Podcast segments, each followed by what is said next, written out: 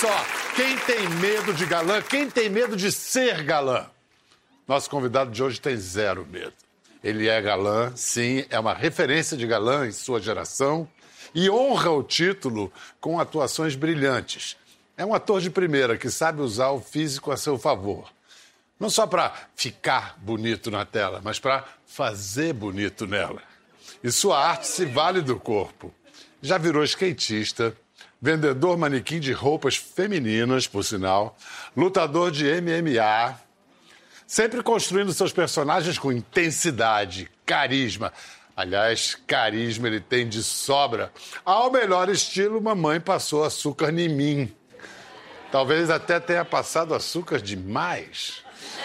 Brincadeiras à parte, ele é tão ligado no assunto açúcar que se tornou um porta-voz dos portadores de diabetes.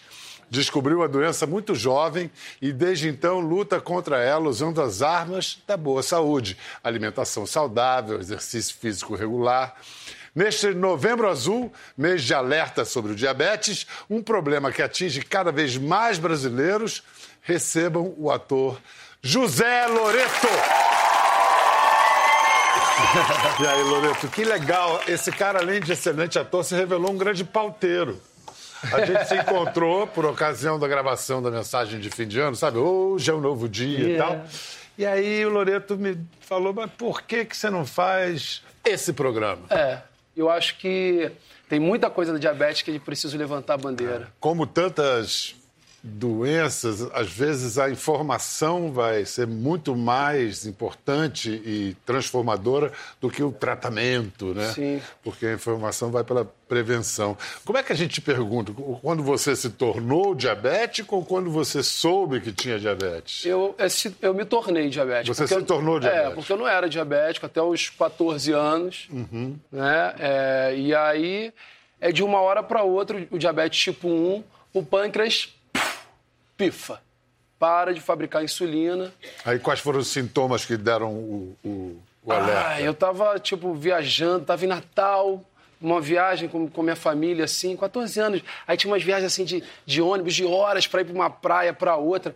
E aí eu com uma sede, senti uma sede, aí bebia água. Aí meu pai já tava, meu pai é médico, meu pai, tá de sacanagem. Tá, tá querendo aparecer, bebendo litros d'água. Eu falei, não, pai, eu tô com sede. E pedia para parar o ônibus o tempo inteiro para fazer xixi porque dá uma vontade de urinar. Uhum. É o corpo inteligente querendo expulsar a glicose que estava alta no meu corpo, né? Até que eu cheguei em casa, depois dessa viagem, comecei a ver que onde eu urinava, onde eu urinava, na, na privada, né? Que eu não saio urinando por aí. Lá, é. lá, lá, Nas gotículas no chão, mentira. Na privada começou a dar formiga.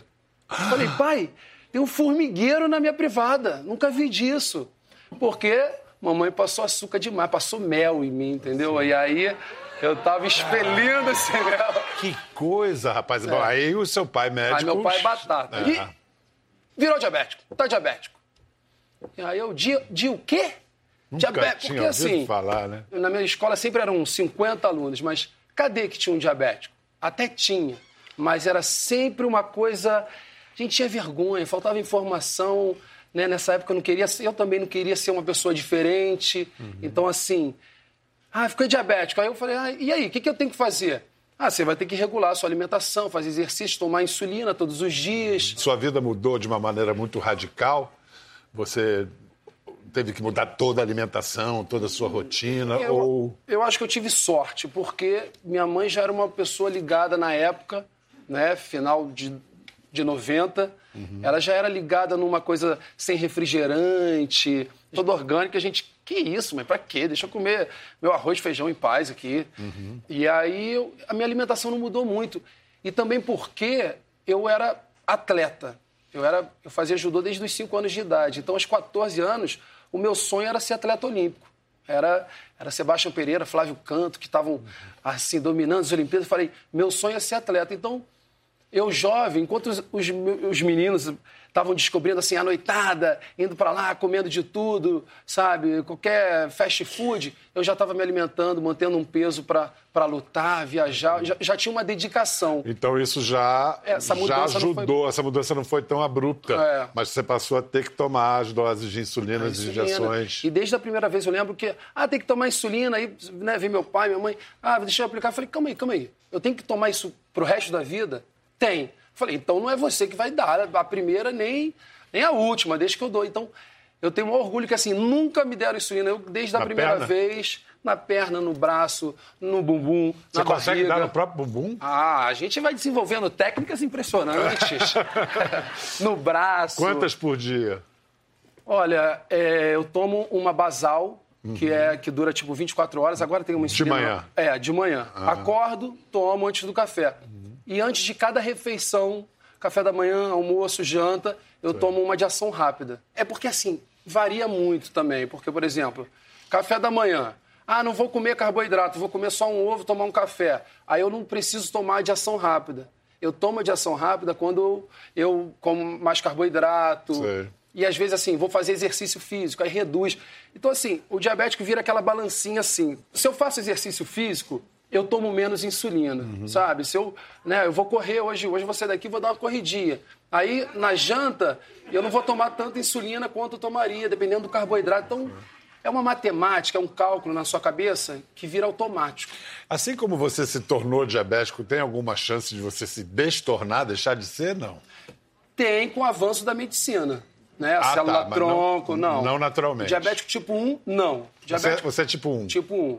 Que é Acho que 10% dos diabéticos são tipo 1, é que é, é o, mais, diabético é jovem. É o mais grave? É o mais. Não existe isso de diabetes mais grave. Tem falam que é tipo ruim, tipo bom. Não, Não tem. Tem o diabético bem controlado e o mal controlado. Mas qual a diferença de 1 e 2? O 2 geralmente é, é, vem depois de, de jovem uhum. e o pâncreas não para de, de, de funcionar. Ele, ele só fica preguiçoso. Geralmente é sedentarismo, é, quando as pessoas vão ficando idosas. Minha avó ficou agora, com Sim. 90 anos, ficou diabética. Falei, vó. E aí a mudança é mais abrupta, né? Que o cara que é sedentário, que não pratica atividade física, que come mal. Aí. Aí depois falou, fica diabético. Amigo, você tem que tomar remédio, às vezes é só via oral, e você tem que mudar seus hábitos. O que, que pintou antes? A vontade de ser ator ou o diagnóstico de diabetes? E o que, que assustou mais seus pais? Ser ator. não, o diabetes também ficou. Eles ficaram assustados assim, mas eu lembro que eles foram muito. Muito legais, muito conscientes. Por exemplo, eu fiquei com 14 anos lá em casa. Eu tenho duas irmãs mais velhas que é uma escadinha. Ela, todas fizeram intercâmbio aos 15 anos. Né?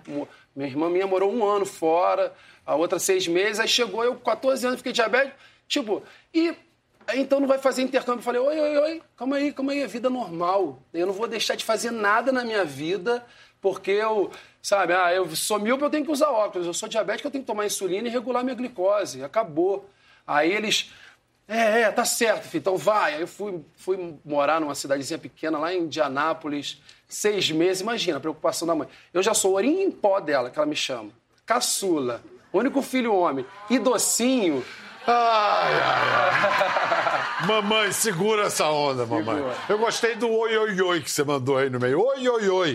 O que nos faz lembrar que a vida do, do Zé Loreto e a nossa vida também mudou por causa dessa novela, fazendo aquele personagem inesquecível. Pode-se dizer que foi um antes e depois na sua vida, Darkson, por mais de um motivo, né? Totalmente. É uma novela Tá reprisando agora, né?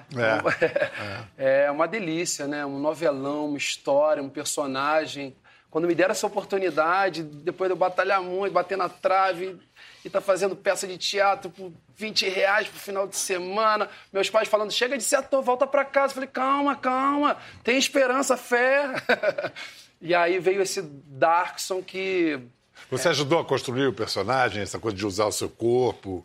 Ah, é assim. Você botou assim. O, o que me deram, assim, muita abertura, né? Eu tinha liberdade para falar o que eu quisesse. Passava uma morena, era você gatinha, você gatona, você senhorita, você senhora, princesinhas e popozudas, você da cor de jambo, você lourinha. Aí eu ia pirando, e isso por quê? Quando falaram, é um locutor e dança baile charme, eu me enfiei com a mesma intensidade que eu cuido da minha saúde, Eu me enfiei no, em todos os bailes charmes do Rio de Janeiro, sabe? Dancei, fiz aula particular. E eu ficava lá no Saara, eu já estava cobrindo o cara que trabalhava numa lojinha. Ele ia almoçar e eu ficava lá, olha, o anel leva cinco, compra cinco, leva seis, não sei o quê eu fui botando isso tudo no meu corpo, aí ficou solto. Olha, esse cara já viu que o nome do jogo para ele é intensidade, né?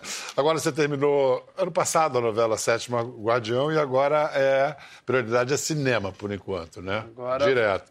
É Tem um filme para estrear agora no ano que vem, Pacificado, que já venceu prêmios nos festivais em que foi exibido, como o de São Sebastião na Espanha. Quem é o diretor do filme? É um filmão Paxton.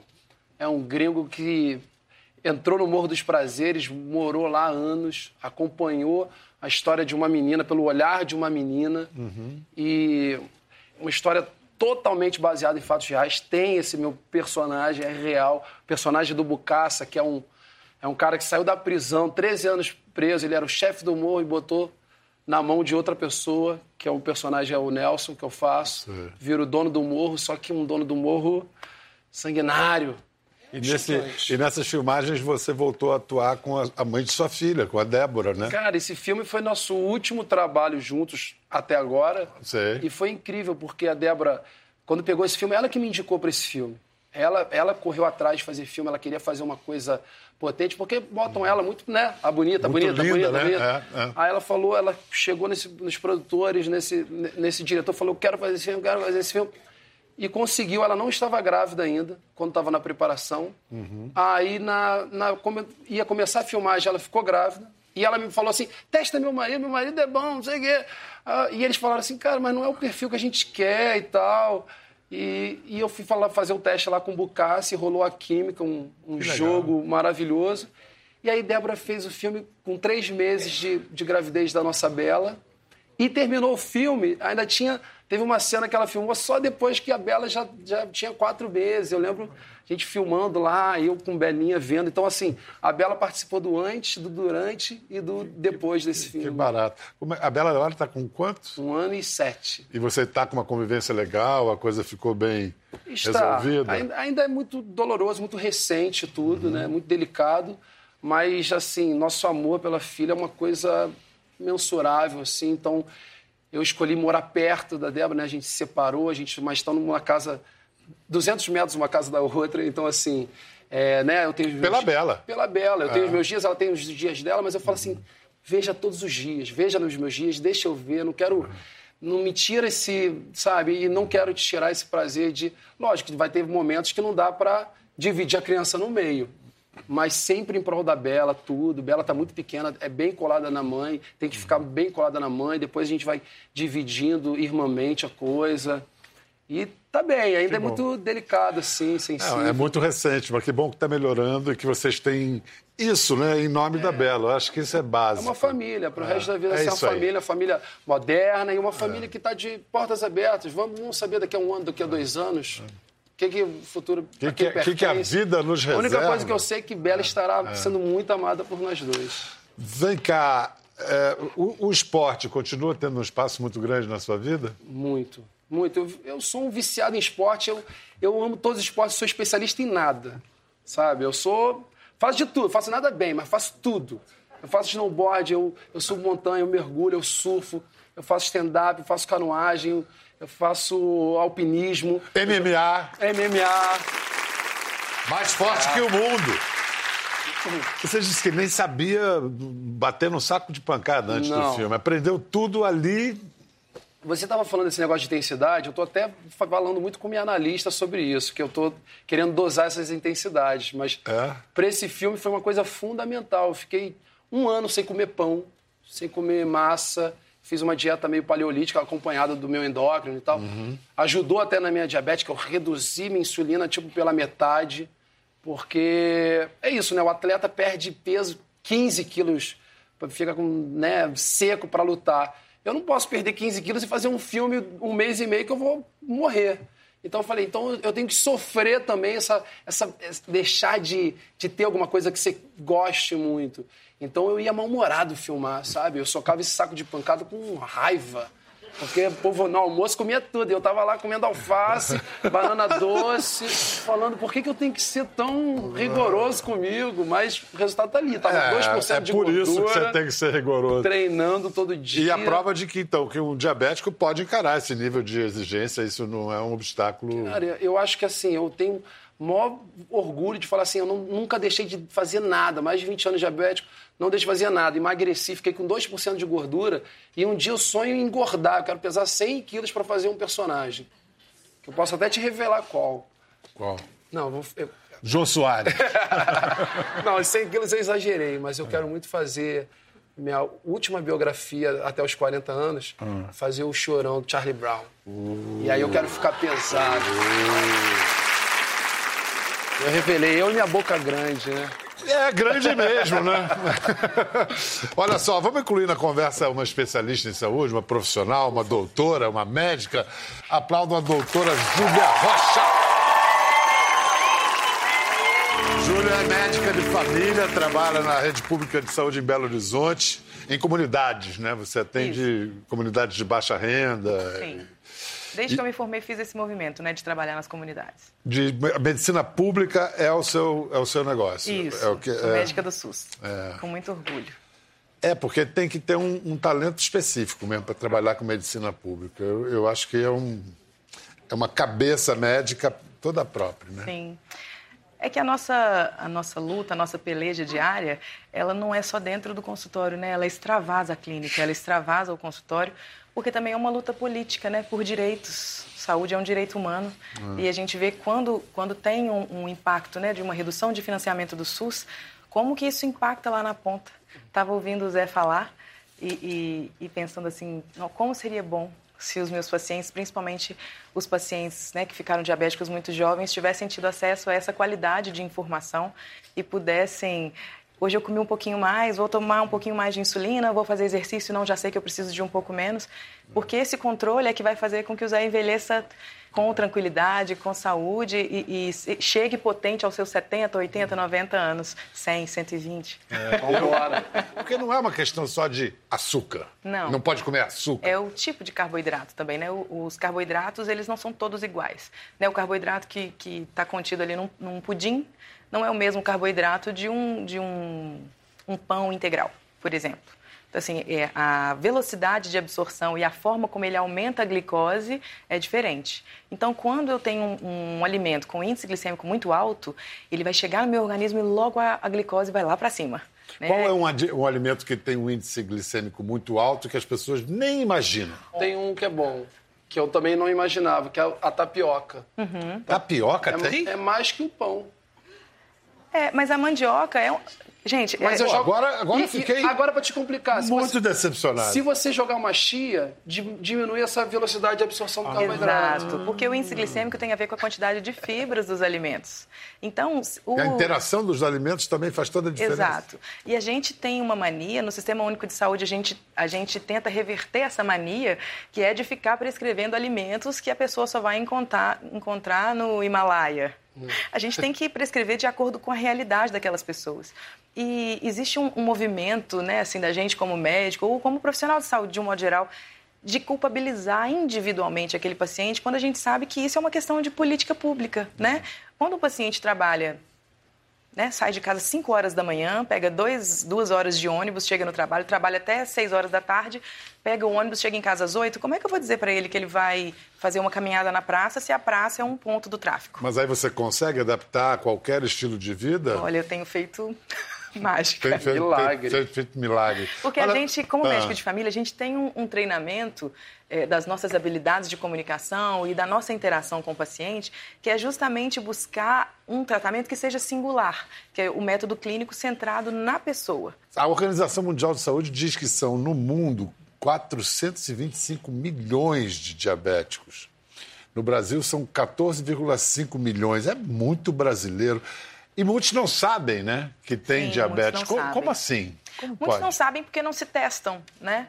É, Pensa numa unidade de saúde, falando na realidade do SUS. Uma unidade que abre às 7, fecha às 17 ou fecha às 18. ela não pega o trabalhador, ele não, não, tem tempo de ir à unidade, porque ela não abre no final de semana, às vezes não abre à noite. E o que eu vejo todos os dias são pacientes descompensados, não porque a doença deles é mais grave que a do Zé, porque eles não têm esse controle lá na atenção primária, lá no posto de saúde. Mas, Júlia, assim, para superar as limitações, os entraves para as pessoas que têm baixa renda para tratar uhum. a doença, não é, custa caro ter uma alimentação saudável, necessariamente? Necessariamente não. É, é preciso adequar. Né? São, são hábitos que, quando eles. A gente precisa mudar, sim, pequenos, é, pequenas mudanças são necessárias. Não vou dourar a pílula, romantizar a situação. É, algumas coisas a gente pode melhorar, né? Tem gente que consegue fazer isso com mais facilidade, outros não. Mas, de fato, a, a alimentação é, é mais barata. E a gente tem que tomar cuidado como profissional para não ser crítico, no sentido de falar Poxa vida, tá aí com comprando tal coisa que é caro, por que, que não compra o legume e a verdura? Porque a gente esquece que essas pessoas não têm tempo de preparar seu próprio alimento. É, é, chocante, eu, eu, acho isso muito violento, né, por parte é, é, das políticas públicas que são ineficientes. Eu fiquei quase fiquei diabética e eu fiz esse movimento de dar uma diminuída na minha carga horária. E aí foi quando eu entendi o tanto que isso é importante e o tanto que não ter direito trabalhista, o tanto que trabalhar 40, 50 horas por semana, pegar um trânsito horrível, com, com é, é, transporte público horrível, impacta na saúde dos meus pacientes. E aí eu entendi como esses determinantes sociais entram na gente e nos matam mais cedo porque a gente é pobre. E no Brasil a gente está falando, a gente é preto. É. Uma boa deixa para a gente conversar com uma convidada que está na plateia. Ana Paula Tavares. Ela é assistente de cozinha e desenvolveu diabetes tipo 2. Ana Paula, muito bom ter você aqui. Bem-vinda. Obrigada, Bial. Boa noite. É um boa noite. Então, quando e como você descobriu que tinha diabetes? Eu descobri a diabetes quando eu tinha 22 anos, né, na, na gravidez da minha filha Raquel no momento, assim, a, a, minha família toda era meio que leiga sobre isso. Então, todo mundo saiu correndo comigo, como se fosse uma coisa terminal. E deixei de comer várias coisas, né? Não, não, não conseguia amamentar minha filha direito. É tanto que eu amamentei ela só até os seis meses. Eu ia seguindo o que o médico falava, era remédio, era era para comer aquilo e aquilo. Só que nem sempre o que o médico falava para a gente comer era o que eu podia ter no momento. E aí, então, como é que eu, você fez? Eu, eu como normal. Vivia normal. Se hoje tinha pão para mim comer, eu comia o pão. Porque eu ia comer o quê? Não tinha. Então, assim, minha vida foi dando voltas e voltas. E hoje eu moro em uma cidade também que não é muito estruturada em relação a, a médico. Entendeu? É, fui internada várias vezes com a glicemia muito alta, chegou até 500. E, e, como é que você se informa sobre a doença? Então, hoje em dia, eu, eu, é, eu procuro ler, procuro assistir, pergunto para quem tem. Você sabe que a Júlia tem um canal no YouTube. Não, mas agora eu vou procurar saber. Estou conhecendo ela agora. Tem, tem muita procura? Você, sim, você... sim, o canal chama Quase Tudo. E eu costumo falar quase tudo sobre diabetes, quase tudo sobre rastreio de câncer de próstata, Sim. quase tudo sobre tabagismo. E vou falando assim, é, muito pelo que me chega no consultório. E das informações, qual que você acha que foi a mais importante para te ajudar a viver com a diabetes? É, primeiro eles falavam para mim fazer muita caminhada, uhum. tomar bastante água. A parte da caminhada eu não consigo muito, não eu fico em casa é minha vida, porque é muito perigoso. É, é um lugar que. Bial, essa é a realidade da maior essa parte é das comunidades. É. é engraçado que a doença não é um bicho de sete cabeças, mas você tem que ter dinheiro, tem que ter informação e num lugar que não é. tem, até... Mas tem que ter política pública, é. gente. Tem que ter política pública. Ao lado da Ana Paula está a Vanessa, Vanessa Pirolo. Ela é da Associação de Diabetes Juvenil. E a associação acompanha de perto né, a, a questão por políticas públicas para essa doença no Brasil. É muito recente o cuidado da, com diabetes previsto em lei. Qual, qual é a novidade mais recente? Nós trabalhamos políticas públicas de uma forma mais profissionalizada desde 2015. Foi aprovada uma lei, que é a Política Nacional do Diabetes. Então, é a primeira vez que a gente tem uma política E ele, na verdade, essa política, ela reuniu várias portarias do Ministério da Saúde que falavam principalmente sobre a questão da educação, da importância da educação do paciente e importância da educação do profissional de saúde. Porque a gente sabe que por exemplo, um problema que a gente vê é que não existe endocrinologista no país inteiro para dar conta da população de diabetes. A gente sabe que a gente precisa ampliar o número de diagnósticos, porque muitas pessoas não sabem quem tem, e ao mesmo tempo a gente precisa melhorar o acesso ao tratamento adequado no Brasil. Só que as pessoas não têm educação em diabetes, porque os profissionais que atendem essas pessoas também não têm a educação em diabetes necessária para conseguir. Se a, o profissional atende em 10 e 15 minutos, como é que você vai conseguir passar orientação sobre atividade física, sobre alimentação saudável, sobre como como, por exemplo, se for a pessoa com diabetes tipo 1, que eu também tenho, como aplicar a insulina, fazer rodízio para conseguir assimilar toda essa informação é muito difícil em 15 minutos. Uhum. Então a gente precisa muito melhorar a questão do sistema público no Brasil, saúde. De informação e prevenção, principalmente. Sim, com certeza. Muito obrigado, Vanessa. Obrigado, Ana Paula. Cuidem-se, hein? Saúde, muita saúde. Vocês a gente pode dizer que há preconceito ainda em relação a pacientes Tem. A, a diabéticos? Tem. Tem preconceito? Tem muito, muito por causa da falta de informação. Por exemplo, coisas que já aconteceram comigo. Eu já apliquei em restaurante e o cara veio. Aí, tá se drogando, rapaz? Eu falo, tô, tô me drogando. É. Preciso dessa droga para viver, irmão, insulina. Então tem um preconceito. E, e, por isso que eu levanto a bandeira, eu quero dar voz a diabético, aos diabéticos, porque é engraçado, uma coisa que ela falou disso, de é muito difícil, eu ficava muito assim, como é que eu vou falar diabetes, dar um exemplo de diabetes, mas se as pessoas são tão diferentes. Uma vez eu fui no hospital lá da, da UERJ visitar um, um, uma instituição que fazia um negócio, um, uma palestra para diabéticos, e eu fui umas criancinhas lá, tudo pequenininhos, pais desinformados, para ter informação sobre diabetes aqui, e, e ganhar coisas, medicamentos. E eu lembro do menininho olhou para mim assim, falou assim, aí o pai falou, ó, oh, esse, esse, esse cara é diabético. Aí ele me olhou assim, abriu os olhos assim, ah, então eu posso ser grande? Aí eu falei, cara, a partir daí eu falei, você pode ser tudo, cara. Eu vou levantar essa bandeira para você, para todas as crianças, para todo mundo que tem diabetes. Podemos ter uma vida mega saudável. Eu tenho uma vida mais saudável do que se eu não fosse diabético. Verdade.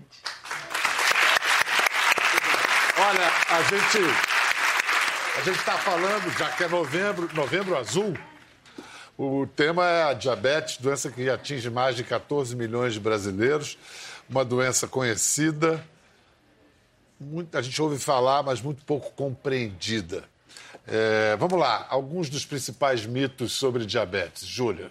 Olha, tem um mito que eu escuto toda vez que eu preciso iniciar a insulina para o meu paciente, por exemplo. É, como antigamente existia essa ideia de que a pessoa começou a usar a insulina e teve um agravamento da doença, é, o paciente acha isso, né? Nossa, agora eu vou usar insulina. Tem um amigo meu que usou insulina e infartou.